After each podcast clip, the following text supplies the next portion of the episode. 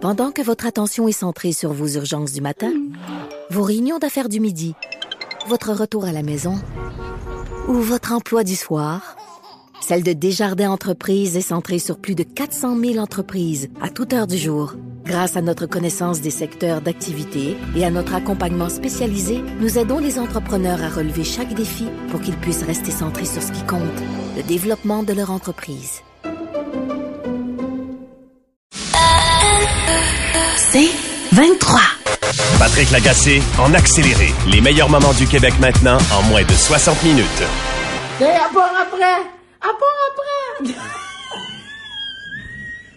hey, la cour après!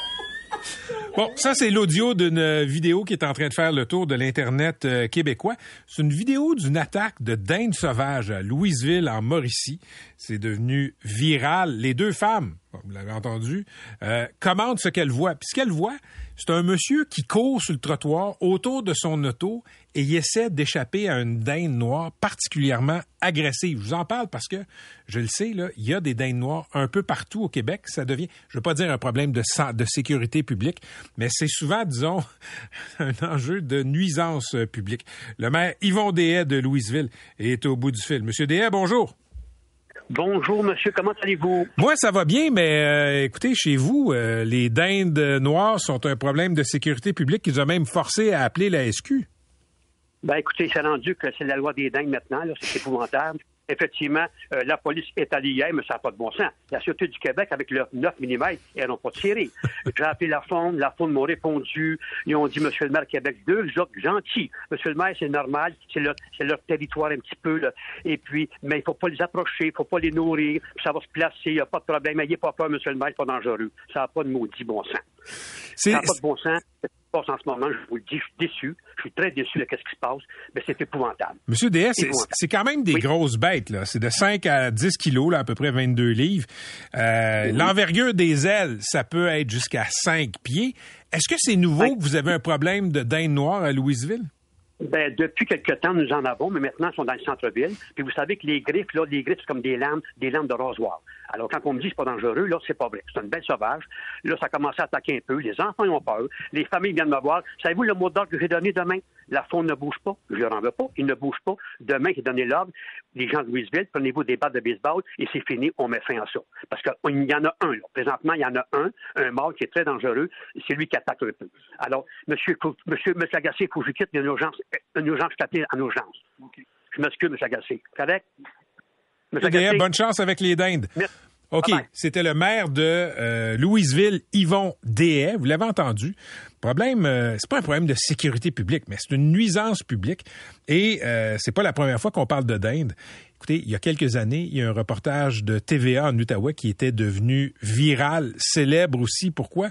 Parce que euh, il y a une citoyenne qui était interviewée parce qu'une dinde s'était infiltrée dans sa maison. On va en écouter un extrait. J'étais étendue sur mon couch. Je vois une grosse bébite noire. Ça fait kaboum, il s'en vient en bas. Je criais, il y a une bébite noire dans le salon, dans le salon. Elle a même fait des selles dans la maison. J'ai juste ce film-là dans ma tête. Elle va revenir, la dinde noire. Pierre Gingras est notre ami euh, spécialiste du vivant. Salut Pierre. je ris un peu parce que je trouve ça, ben je trouve ça à la fois sympathique et à la fois traumatisant pour les gens. Ben, je comprends. Je vais faire une correction. Le dinde noir, un dinde, un dindon, c'est noir, en partant. Les dindons qui sont blancs, c'est des dindons domestiques. Faut faire la distinction. Bon, comment on appelle ça d'abord? Un dindon sauvage? Un dindon sauvage, oui, ça serait mieux. OK. Euh, euh, L'histoire de sémantique étant réglée. L'histoire de sémantique étant réglée, Pierre, explique-moi pourquoi c'est agressif comme ça, un, dindon noir. Bon, d'abord, les dindons, les dindons, effectivement, règle générale, c'est pas agressif, mais il y en a toujours qui sont euh, agressifs, effectivement, sur un lot. Si tu 100 dindons, puis il y en a un qui est agressif, c'est évident que tu vas retenir celui qui est agressif parce que effectivement ils vont se mettre à courir. Là, il faut faire attention parce que le, maire parlait d'attaque, puis le maire manifestement est un peu désemparé vis-à-vis tout ça, je comprends aussi. Mais il faut bien comprendre que attaquer, là, attaquer puis courir après quelqu'un, c'est pas tout à fait pareil. Ça peut donner le même résultat si tu t'en parles puis tu tombes s'il y a un enfant qui a peur ou une personne âgée qui effectivement s'arrive à l'occasion tes personnes âgées réagissent mal puis ils vont tomber au sol, Oui. puis le, le oiseau peut picoter dessus. Non, mais, mais Oui. attends, Pierre, Pierre, attends, j'ai vu la vidéo, je sais pas si tu l'as vu, là, de ce qui a été tourné à Louisville. Euh, monsieur a l'air d'avoir peur, puis l'oiseau est assez agressif quand même. là. Puis, tu sais, ça peut peser jusqu'à 22 livres.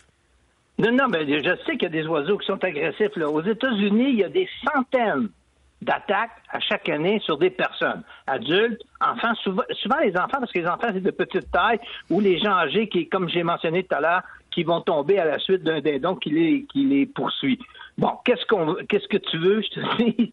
Composer avec la nature, c'est pas toujours évident. Dans le cas des dindons, c'est parfois plus difficile que pour d'autres bêtes, que pour les chevreuils notamment. OK, Et Pierre, est-ce qu'on les voit? Est- Est-ce que c'est une impression qu'on a où ils sont en effet, disons, euh, ces dindons sauvages, le plus souvent en train de euh, se promener en milieu urbain euh, proche des humains? C'est des, des, des bêtes qui effectivement s'adaptent très très bien aux conditions urbaines ou périurbaines. Et c'est le problème d'ailleurs parce que comme ils, fréquentent, si on peut dire, énormément de gens, de populations, ils deviennent un peu moins craintifs. Et les individus qui, eux, sont agressifs de nature, il y en a certains, comme je t'ai mentionné tout à l'heure, mais eux vont avoir tendance, effectivement, peut-être à attaquer plus souvent. Ça, c'est clair et net, on sait ça. Euh, il en reste pas moins que ça reste l'exception, mais il suffit d'une exception pour euh, amener tout un émoi. Puis comme tu dis à Louisville, ben, c'est un émoi. Là, on parle des griffes qui tranchent comme des couteaux. Mais là, il y a- moi, je connais un peu les oiseaux, puis il y a beaucoup de griffes de oiseaux qui, effectivement, sont très, sont très coupables, si on peut. Mais euh, je m'inquiéterais pas trop pour ça. Puis là, s'il va se lancer dans une, euh, une attaque au bat de baseball, selon son expression, là, c'est peut-être pas la bonne méthode. Là. C'est effectivement, c'est qu'un oiseau, un dindon court après toi. Une des bonnes façons de contrer la chose, c'est que tu te mets à gigoter au coton avec tes bras, tu cries, tu y fais peur, puis plus que ça, dans certains cas, on va dire fonce directement dessus, puis tu vas voir qu'il va se sauver. Là, tu vas dire c'est une chance que je vais prendre. Mais je vous signale qu'un dindon, là, c'est pas un lion, c'est pas un puma ou rien de ça, c'est un dindon. Ça reste un oiseau. Attends, attends, attends. L'ours noir, il faut se coucher à terre, je pense, ou l'ours brun, Ah lequel? non, non, le, le soir, je m'étends pas ça. C'est le cas de le dire. Je m'étends pas. OK. Je me suggère pour la raison suivante parce que il y a toutes les hypothèses possibles et imaginables et il n'y a pas un ours comme il n'y a pas une bête qui va réagir de la même façon. On a des cas de mortalité Mais- flagrants chez les ours, mais là, dis-moi pas comment ils ont Attends, réagi attends. les gens qui sont fait attaquer. Non, mais regarde, les ours, on sait qu'il faut pas sauver, en tout cas. Fait que ce que tu me dis, c'est que le dindon sauvage, la dinde noire, il faut la charger au contraire. Ça, c'est des, c'est des, c'est des, euh, c'est des, euh, comment dirais c'est des objectifs qu'on a, qu'on, moi j'ai regardé les sites américains avant, en tant que de, de, de te parler. J'ai fréquenté quelques sites américains pour savoir, parce qu'aux États-Unis, il y en a des millions, il n'y en a pas des centaines, il y en a des millions. Donc, le problème est répandu partout. Puis, une des hypothèses qu'on avance ou une des solutions qu'on avance pour contrer la bête, mais c'est ce que je viens de te dire, tu peux foncer dessus, faire aller jeter des bras. Si effectivement, là, ça fait bizarre à dire, mais un parapluie, là, si mettons, t'es chez vous, il t'attaque dans ta cour, il veut aller dans ta cour, ben, ouvrir un parapluie en criant, en faisant tous ces gestes-là, ça donne des bons résultats. Puis effectivement, ben, si c'est un bâton ou quoi que ce soit, tu peux frapper la bête pour t'en, débarrasser. On y va là-dessus. Dernière question, Pierre. Est-ce que c'est bon du dindon sauvage? Oui, c'est bon. oui, c'est bon. Oui, c'est bon, du dindon sauvage. Il y a de la chasse au dindon sauvage. Il y a 25 000 personnes, hein, qui prennent un permis de chasse à chaque année. L'année passée, c'est le cas, 25 000 pour chasser le dindon et ils en ont abattu une dizaine de mille. Là, la population au Québec, au moment où je te parle, j'ai aucune idée parce qu'on c'est assez vaste, hein, il s'étend de plus en plus du territoire. Effectivement, en banlieue, comme souvent les gens les nourrissent, soit en passant, souvent les gens les nourrissent, effectivement, il se crée des, des petits problèmes. Mais c'est une bête sympathique, soit en passant. Moi, j'aime les dindons. Merci, Pierre. La prochaine. Salut, bonne journée. Pendant que votre attention est centrée sur vos urgences du matin, vos réunions d'affaires du midi, votre retour à la maison ou votre emploi du soir, celle de Desjardins Entreprises est centrée sur plus de 400 000 entreprises à toute heure du jour. Grâce à notre connaissance des secteurs d'activité et à notre accompagnement spécialisé, nous aidons les entrepreneurs à relever chaque défi pour qu'ils puissent rester centrés sur ce qui compte, le développement de leur entreprise.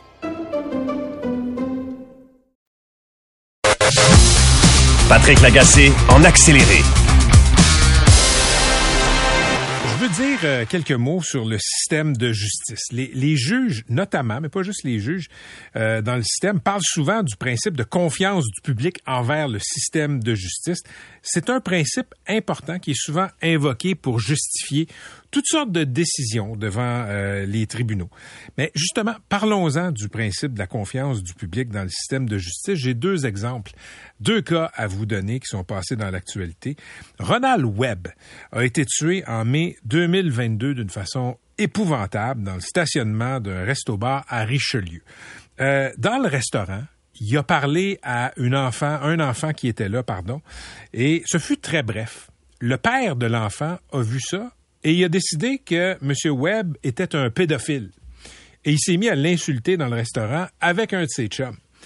À tel point que M. Webb a trouvé que c'était une bonne idée de s'en aller. Ben, les deux Lascars l'ont suivi dans le parking. Il y a eu un premier coup de poing, il y a eu un deuxième coup de poing, et le deuxième coup de poing a tué M. Webb. M. Webb n'était pas un pédophile, il n'y avait pas d'antécédent en la matière.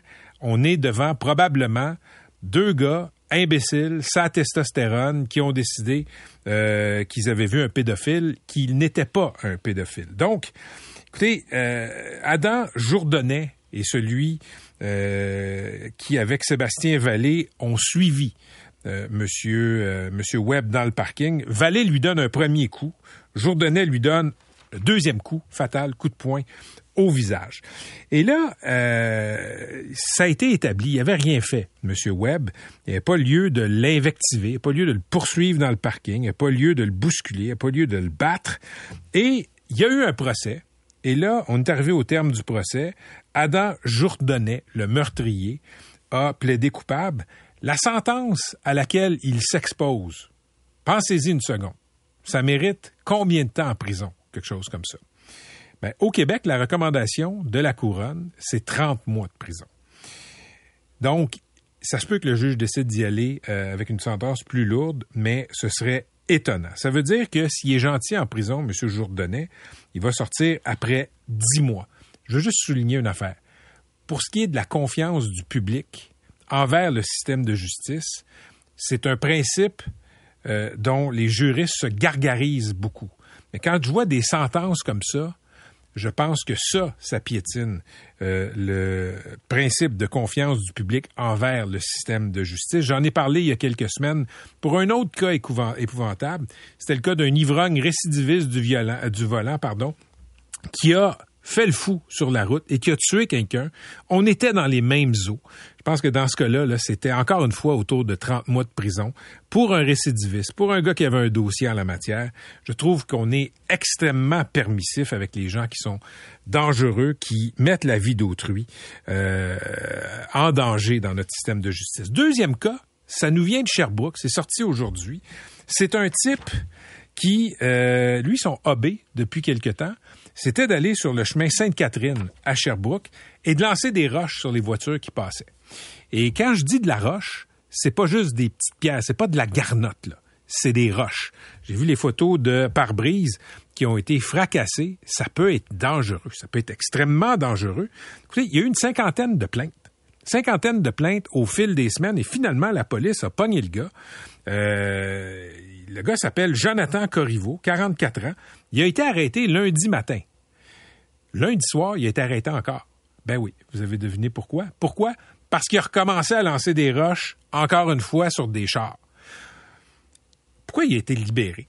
T'as un gars qui lance des roches à plus de 50 reprises. Puis ça, c'est en fonction des plaintes. Il y a peut-être des gens qui n'ont pas porté plainte. Clairement, il y a quelque chose qui ne marche pas avec ce gars-là. Mais il est libéré. Et le soir même, lance encore une roche. Je suis étonné qu'on ne l'ait pas interné. Je suis étonné qu'on ne l'ait pas gardé en dedans. Si tu l'as fait 50 fois avant de te faire pogner, c'est pas comme si tu avais euh, décidé que tu niaisais avec un de tes chums, tu lançais une roche à un de tes chums, puis whoop, ça tombe en bas du viaduc, ça pogne un char, c'est un accident. 50 fois, volontairement. Non, on va te relâcher ce jour-là. Et euh, on attend quoi? On attend-tu que le gars prenne une brique la prochaine fois? C'est déjà arrivé des gens là, qui se font tuer parce que des imbéciles lancent des gros objets sur la voie euh, routière. Je trouve qu'au Québec, on est extrêmement permissif avec des gens qui mettent la vie en danger. Il y a des choses que je comprends. Je veux pas que tout le monde ramasse 20, 25 ans de prison pour n'importe quoi. Même dans le cas de bagarre qui vire mal, deux gossous qui sont également à blâmer pour une bagarre, ben ça se peut que si euh, tu portes un coup puis que l'autre tombe puis se tue, parce que tout le monde est à blâmer, je comprends que tu vas ramasser 30 mois de prison. Mais quand tu poursuis dans le parking quelqu'un qui n'a rien à se reprocher et que tu le tues d'un coup de poing, honnêtement, 30 mois de prison, probablement 10, donc moins d'un an si tu es gentil en prison puis que tu fais tes devoirs, je trouve que c'est envoyer le signal que la vie humaine aux yeux du système de justice vaut pas grand-chose. Donc, message aux avocats, message aux juges, quand vous nous dites que c'est bien important, bien, bien important, le principe de la confiance du public envers le système de justice, commencez donc par regarder justement les sentences que vous donnez aux gens qui mettent la vie des autres en danger. Patrick Lagacé en accéléré.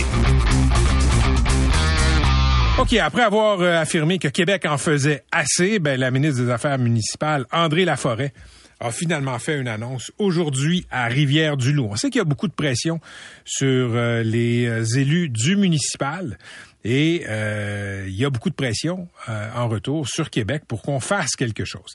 Et dans l'annonce a été faite à, à Rivière-du-Loup et c'est que le Bas-Saint-Laurent est la région qui compte le plus de démissions depuis les élections municipales de 2021. Donc, Québec va notamment accorder une somme de 2 millions de dollars sur une période de 5 ans pour offrir plus de soutien psychologique aux élus. Guy Caron est maire de Rimouski. Monsieur Caron, bonjour. Bonjour, Monsieur Lagacé. D'abord, euh, comment ça se passe dans votre ville, euh, les relations entre les citoyens et les élus?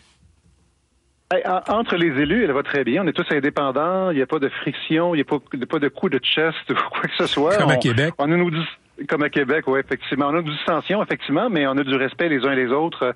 Il n'y a jamais eu de problème. Avec les citoyens, il y a quelques dossiers, euh, je dirais l'avenue du Costco, entre autres, euh, projet de développement résidentiel dans un dans ce qui est un boisé actuellement, euh, qui irrite en fait des environnementalistes qui pensent qu'on ne devrait pas absolument pas développer dans un milieu naturel. Euh, il y a une espèce d'entente aussi avec des groupes qui sont plus anarchistes, qui ne reconnaissent pas nécessairement la légitimité démocratique du conseil municipal. Et donc, ce sont des gens qui viennent d'un côté et de l'autre très régulièrement au conseil municipal pour challenger le conseil sur les décisions qui sont prises euh, sur ces enjeux-là. OK. Euh, ces gens-là viennent et qu'est-ce qu'ils font? Ben, ça varie. Des fois, ils viennent simplement poser des questions, puis on a dans notre règlement de régie interne une période d'une heure pour des questions. Alors, on tente du mieux possible de répondre. Des fois, les questions sont sarcastiques et on, on sent une note de mépris, mais on, l'absorbe et on l'accepte. Ça, ça fait partie du euh, travail. Ben effectivement, mais d'autres éléments comme lundi par exemple, et là ça a fait les manchettes, euh, c'était davantage que ça, c'était une tentative de vraiment déranger le fonctionnement du conseil municipal avec euh, bon, des bruits qui nous empêchaient de procéder. Et lorsque j'ai demandé à ce que ces, ces bruits-là cessent, euh, ben, à ce moment-là, l'une d'entre, d'entre eux a décidé de faire un discours de sa chaise et qui enterrait tout le monde. Et de l'autre côté, un autre militant a sorti une bannière, donc carrément pour empêcher le, le déroulement du conseil municipal. Mais quand vous dites que ces gens-là, dans l'assistance, faisaient des bruits, qu'est-ce que vous voulez dire par là? Initialement, comme on parle ici du boisé, ben ce sont des gens qui ont fait une, euh, une, une espèce de, de, d'étude de point de vue environnemental pour identifier les espèces d'oiseaux, donc un bioblitz. Et donc, on, on a amené des enregistrements de cris d'oiseaux. Euh, initialement, lorsqu'ils ont commencé, ça a été très doux. C'était même, ça nous a attiré des sourires parce que c'était comme un bruit de fond qui était mm. correct. Mais au fur et à mesure qu'on avançait dans la séance, les bruits augmentaient. Et donc, à un moment donné, c'était juste impossible de pouvoir, euh, de pouvoir lire les résolutions, de pouvoir s'adresser non seulement à la salle, mais à la télévision, parce que nos, séances sont télévisées. Et c'est à ce moment-là qu'on a décidé de demander de mettre fin à ce dérangement, puis il n'y a pas eu de, de respect de la directive de la part de ces activistes. OK. Puis là, il y a cette dame qui se lève dans l'assistance pour faire un discours improvisé. Évidemment, le conseil municipal peut pas poursuivre ses travaux. Quels sont vos leviers présentement pour, disons, euh, euh, discipliner ces gens-là qui perturbent le conseil? On en, a peu. Euh, là, dans ce cas-ci, on a décidé de se retirer. Puis, pour la troisième fois depuis l'élection de 2021, on a demandé à la Sûreté du Québec de venir. Euh, la Sûreté du Québec peut venir pour contrôler. D'ailleurs, on a eu une, séance en 2000, à l'été 2022 où euh, une trentaine de militants cagoulés, euh, dirais d'extrême gauche, parce qu'ils s'identifiaient comme tels, euh, menés par Fred Dubé, l'ancien humoriste, qui était venu envahir le conseil municipal. Il a été arrêté pour cinq chefs d'accusation pour lesquels il a plaidé coupable. Donc, c'était une des fois où la Sûreté était intervenue et on avait un deuxième incident également où la Sûreté a, dû être appelée. Donc, c'est la troisième fois qu'on le fait. En termes de, de, de, de, recours que nous avons, écoutez, on a dans notre règlement la possibilité de donner une amende de 100 dollars pour un non-respect des directives du président de l'Assemblée qui se trouve à être le maire, euh, avec 200 dollars comme récidive. Autrement, les mesures qu'on peut mettre de l'avant, c'est le contrôle de l'identité des gens qui entrent. Mais ça, malheureusement, l'inconvénient de ça, c'est que ça décourage les gens de venir parce qu'ils se disent, je suis pas vraiment intéressé à me faire carter, je suis pas vraiment mmh. intéressé à me faire identifier en allant au conseil municipal. Donc, c'est des mesures qui, en fait, découragent la participation démocratique. On euh, on peut pas interdire des citoyens de venir, ça c'est clair, puis la loi nous l'interdit. On a vu un cas assez inconstant où même si un citoyen s'était attaqué à la greffière de façon physique, ça a pris des recours juridique euh, extrêmement long pour avoir une injonction qui devait être renouvelée aux dix jours jusqu'à ce que finalement il y ait eu une injonction accordée pendant un an. Euh, mais généralement, les cours euh, n'empêchent pas, ne permettent pas aux villes d'empêcher des citoyens, même virulents, même agressifs, de venir assister. Alors, c'est la raison pour laquelle je vois un bon oeil. En fait, outre l'annonce qui a été faite par la ministre Laforêt aujourd'hui, le fait qu'ils explorent différentes possibilités au point de vue législatif pour permettre aux villes d'avoir un peu plus de pouvoir dans ces situations. OK. Vous avez dit d'ailleurs à cette conférence de presse de la ministre Laforêt, on espère des mesures législatives. Qu'est-ce qui vous aiderait? Ben écoutez, on est, euh, comme je disais, on est comme encadré par une série de lois. On dit souvent que les municipalités sont comme des adolescents, puis on doit demander la permission de Québec pour après tout faire. Ben c'est le cas sur la conduite de nos conseils municipaux. On a des, des, éléments dans la loi sur les cités et les villes qui nous disent ce qu'on peut faire et ce qu'on ne peut pas faire. Mais entre autres, si on a des citoyens qu'on sait que de façon répétitive, ils ne viennent que pour faire de l'obstruction systématique sur la conduite, s'ils viennent et que leur conduite intimide les autres citoyens dans la salle, on n'a pas de recours autre que de demander de sortir ou encore de, recourir à la force policière pour les faire sortir. Alors, si nous avions une possibilité, soit d'avoir du, financement, de pouvoir interdire la présence de ces gens-là pendant une période temporaire, le temps que le temps qu'on puisse procéder, euh, le temps qu'on puisse procéder à nos affaires et qu'ils puissent comprendre que leur comportement est inacceptable, euh, c'est le genre d'élément que je pourrais voir, point de vue législatif, pour nous pour nous empêcher d'avoir à recourir aux voies juridiques constamment. OK. Il euh, y, a, y a beaucoup d'élus qui ont démissionné. Il y en aurait 741 depuis la dernière élection euh, municipale au Québec en 2021. Votre théorie, c'est quoi? Pourquoi tant de désertion? Ben, il y a clairement dans une frange de la population, puis je ne vais pas placer la population dans son ensemble, mais depuis la COVID en particulier, alors que tout le monde avait l'opportunité de, dire à peu près n'importe quoi sur n'importe qui en ligne, ben, ce comportement, j'ai l'impression qu'il se répercute dans la vie d'après-COVID. Euh, ce qu'on voit présentement, puis j'étais député fédéral avant, j'étais pas dans la politique municipale, mais je suivais quand même ce qui se passait. Il y avait quand même un respect de la fonction, il y avait un respect euh, du travail, de l'œuvre qui était accomplie, non seulement par les mm. conseils municipaux, donc par le politique, mais aussi par l'administratif, qui mettent vraiment beaucoup de temps et d'énergie.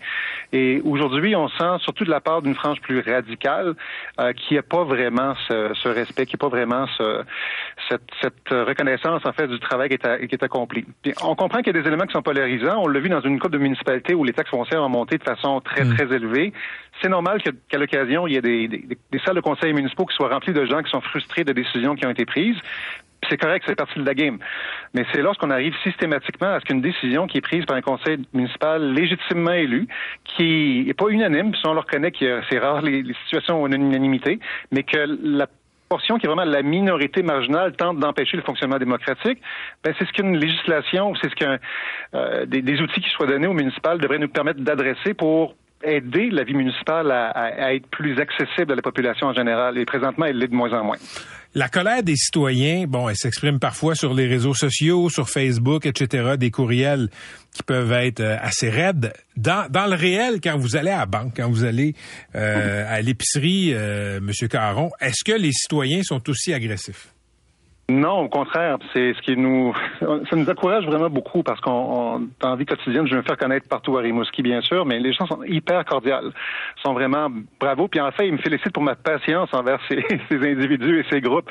Et je suis reconnu pour ayant beaucoup de patience parce qu'au départ, dans la première année, même les deux premières années, j'essayais d'établir un dialogue avec avec ces, ces gens plus activistes de gauche sur différents éléments, que ce soit développement résidentiel ou que ce soit sur sur le développement de Rimouski dans son ensemble. Euh, alors j'ai démontré beaucoup de patience patience, mais euh, les citoyens disent vous n'avez trop de patience. Il faut à un moment donné que vous puissiez fonctionner et on vous a élu pour agir. Alors, je dirais que la réaction générale est très positive de la part des gens. C'est la raison pour laquelle j'ai vraiment pas peur d'aller à mm. l'épicerie. Ça me, ça me fait même du bien. Et c'est là qu'on réalise aussi qu'il existe une majorité silencieuse, alors que la minorité, elle, euh, la, la, marginalité, elle est extrêmement brillante et c'est elle qui fait les manchettes. Merci d'avoir été avec nous, M. Caron. Je vous souhaite une bonne journée. Grand plaisir à vous aussi. Au à la prochaine. C'était Guy Caron, le maire de Rimouski. Il a été aussi euh, député du NPD. Euh, la ministre Laforêt a aussi annoncé là, que Québec va créer, va donner 2 millions de dollars à l'Union des municipalités du Québec et aussi à la Fédération québécoise des municipalités, notamment pour mettre sur pied une sorte de service d'aide psychologique pour les élus. On sait que c'est pas toujours facile et les élus sont pas des employés. Il n'y a pas de programme d'aide aux employés par exemple. Donc là, il y a un début de, disons, d'appui euh, psychologique. C'est pas tous les élus qui en ont besoin, mais des fois, la vie publique, euh, disons que ça peut mettre beaucoup de pression, non seulement sur les élus, mais aussi sur les bouches. Pendant que votre attention est centrée sur vos urgences du matin, vos réunions d'affaires du midi, votre retour à la maison ou votre emploi du soir, celle de Desjardins Entreprises est centrée sur plus de 400 000 entreprises à toute heure du jour. Grâce à notre connaissance des secteurs d'activité et à notre accompagnement spécialisé, nous aidons les entrepreneurs à relever chaque défi pour qu'ils puissent rester centrés sur ce qui compte, le développement de leur entreprise. Patrick Lagacé en accéléré. On va parler d'homophobie euh, dans les écoles secondaires au Québec. C'est ce qu'on appelle aujourd'hui, c'était ce qu'on appelle aujourd'hui la journée des chandails roses, journée qui vise à sensibiliser contre les ravages de l'intimidation. Et on sait, euh, manifester son homophobie, ben, c'est une forme d'intimidation. Il semble qu'il reste encore beaucoup de travail à faire dans les écoles secondaires, même au Québec. Il y a des organismes qui s'inquiètent d'une montée de violence et d'intimidation contre les jeunes de la communauté LGBTQ. Il y a un texte qui a beaucoup circulé depuis deux jours qui fait état euh, de situations troublantes. Ça a été rapporté par la journaliste Anne-Sophie Poiré pour le journal, pour le média, pardon, 24 heures. Yves Roy est professeur d'éthique et culture religieuse dans une école secondaire de Montréal. On l'a reçu euh, il y a quelque temps à l'émission et je l'ai vu, Yves Roy, dans le documentaire présenté sur UniTV il y a quelques mois, Garçon, un film de genre du réalisateur Manuel Foglia. J'ai pensé que son son de cloche pourrait être utile sur ce sujet-là. Monsieur Roy, bonjour. Bonjour. Monsieur Roy, vous faites partie vous-même de la communauté LGBTQ. Vous êtes prof d'éthique et culture religieuse. Quand, euh, quand il y a des témoignages comme ça qui circulent, qui montrent que dans nos écoles, chez les jeunes, il y a, semble-t-il, de plus en plus de manifestations d'homophobie, comment vous réagissez? Ben malheureusement, je vous dirais, je suis pas surpris dans le sens que c'est ce que c'est ce que je vois moi-même là de toute façon euh, dans ma propre école. Euh, c'est un phénomène qui est là et qui prend beaucoup, beaucoup, beaucoup de place. Euh, avec les médias sociaux et tout ça, c'est sûr que c'est amplifié. Dans le fond, on en parle davantage. c'est ça. Monsieur Roy, ça fait combien de temps que vous êtes prof? 21 ans. OK. Il y a 21 ans, il y a 15 ans, il y a 10 ans, est-ce que vous constatiez les mêmes phénomènes d'homophobie à l'école que vous constatez aujourd'hui? Ben, en fait, c'était pas la même chose. C'est sûr que moi, bon, j'étais à Saint-Jérôme dans le temps quand j'étais dans une école secondaire. Maintenant, comme élève, euh, comme enseignant, j'étais j'étais dans Outremont et tout. Euh, dans une école où il y avait peut-être un peu plus d'ouverture et tout. Bon, les gens étaient, tout le monde était différent et tout. Maintenant, ça se manifestait pas de la même manière. Euh, présentement, malheureusement, je serais porté à dire que c'est pire dans le sens que ça devient de plus en plus polarisé. Qu'est-ce que vous voulez dire par euh, polarisé? Ben, alors qu'on pouvait avoir dans le temps des personnes qui étaient mal à l'aise ou pas à l'aise, bon, en fait, pas, pas contente, dans le fond. Euh, par exemple, euh, il y avait peur des, des, personnes homosexuelles et autre chose. C'était des choses qui ne se disaient presque pas. Euh, à la limite, c'était des cas isolés et tout, alors que là, présentement, ouvertement en classe, il y en a qui vont carrément euh, avoir des propos qui ont absolument aucun sens, ils vont avoir des comportements euh, dans les salles communes, casiers, cafétéria et autre chose qui, qui, qui fait aucun sens non plus. Puis ça, c'est c'est des propos, c'est des situations qui sont observées même dans, dans plein d'autres écoles aussi. Donc, c'est un peu ça qui, que je trouve quand même euh, alarmant. OK. Yves Roy, je vous ai vu dans le documentaire fascinant de Manuel Foglia, Garçon, oui. un film de genre. Ça a été présenté sur Uni. Euh, je fais le topo. C'est deux écoles. Là, une école dans, euh, en Gaspésie, si je me trompe pas, et une école mmh. aussi euh, à Montréal, où vous travaillez. Et là, oui. Ces deux, les jeunes de ces deux écoles-là vont se rencontrer. Et l'intolérance face aux Québécois, face à l'autre, euh, l'intolérance face à l'homosexualité, ça vient pas des régions dans le film, ça venait de votre école, une école montréalaise. Qu'est-ce qui explique ça, vous pensez? Ben, effectivement, il y, y a, une grande différence.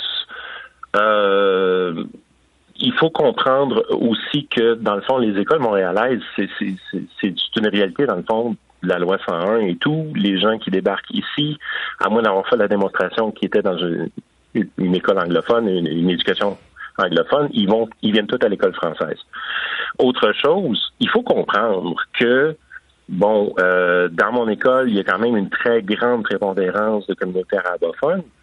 Euh, il y a des gens qui arrivent ou, s'ils sont nés ici, leurs parents arrivent de pays où est-ce que l'homophobie, la trans, en fait, l'homosexualité, euh, les personnes trans, c'est non seulement intoléré, tabou, voire presque criminalisé.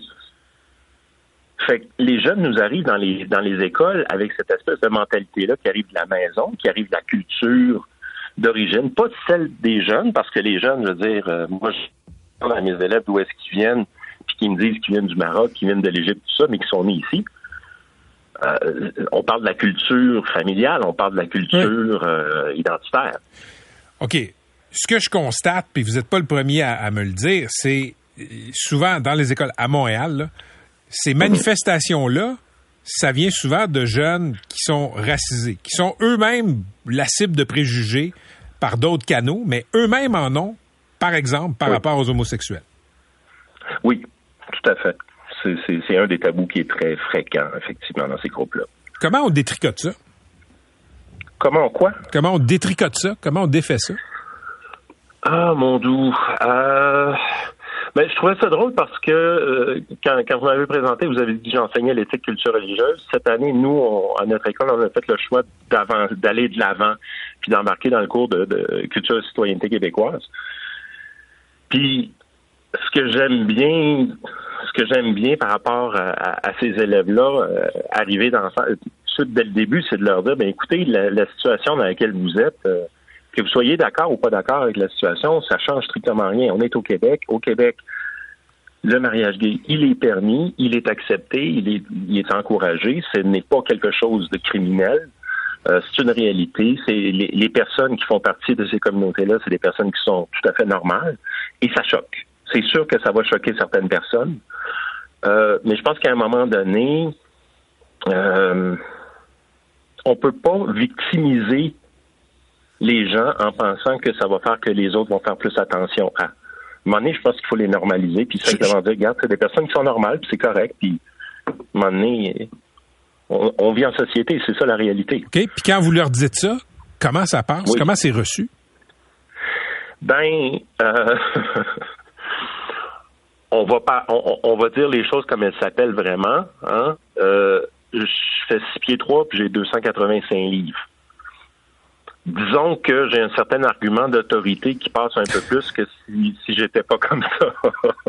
mais c'est quand même que les jeunes vont être plus gênés à, à, à s'opposer à moi, mais euh, j'ai des collègues qui, qui ont qui ont pas cet avantage-là, appelons-le de même. Puis ça passe pas, puis ils se le font dire en pleine classe, puis les élèves sont pas d'accord.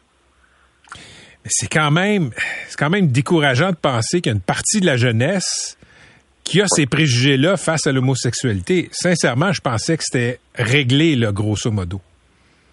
Ben, je suis d'accord avec vous. Je trouve que c'est préoccupant, puis je pense que c'est symptomatique du fait que il faut qu'on s'occupe de nos jeunes. Hein, euh, puis que, l'éducation à la maison, c'est une, partie qui est excessivement importante, mais je pense que l'éducation en société qui se fait à l'école, c'est un incontournable, puis on n'aura pas le choix. Puis à un moment donné, euh, la question de dire on veut pas entendre parler de sexualité à l'école parce que c'est la job des parents, on veut pas entendre parler de euh, des communautés LGBT parce que c'est, ça va contre. Parce qu'à un moment donné, la société, c'est, la société. Hein. Puis on a la responsabilité de préparer tous ces gens-là à être capables de vivre ensemble puis de travailler ensemble. C'est euh, fascinant et décourageant de vous écouter euh, parler. Merci pour euh, ces propos que je trouve candides quand même. Vous n'êtes pas mis la tête dans le sable. C'est très intéressant, Yves de vous écouter parler de ça. Merci. Ça fait plaisir, merci. Et merci pour ce que vous faites dans les écoles. Roy, professeur dans une école secondaire de Montréal. Je vous le disais, il y a comme une recrudescence de l'homophobie, même à l'école secondaire. Euh, ça s'explique en partie là à Montréal parce qu'il y a beaucoup de communautés chez qui, disons, euh, historiquement, l'ouverture n'est pas euh, au rendez-vous. Merci d'avoir été là. Patrick Lagacé en accéléré. C'est 23. Pendant que votre attention est centrée sur vos urgences du matin, vos réunions d'affaires du midi, votre retour à la maison ou votre emploi du soir, celle de Desjardins Entreprises est centrée sur plus de 400 000 entreprises à toute heure du jour. Grâce à notre connaissance des secteurs d'activité et à notre accompagnement spécialisé, nous aidons les entrepreneurs à relever chaque défi pour qu'ils puissent rester centrés sur ce qui compte, le développement de leur entreprise.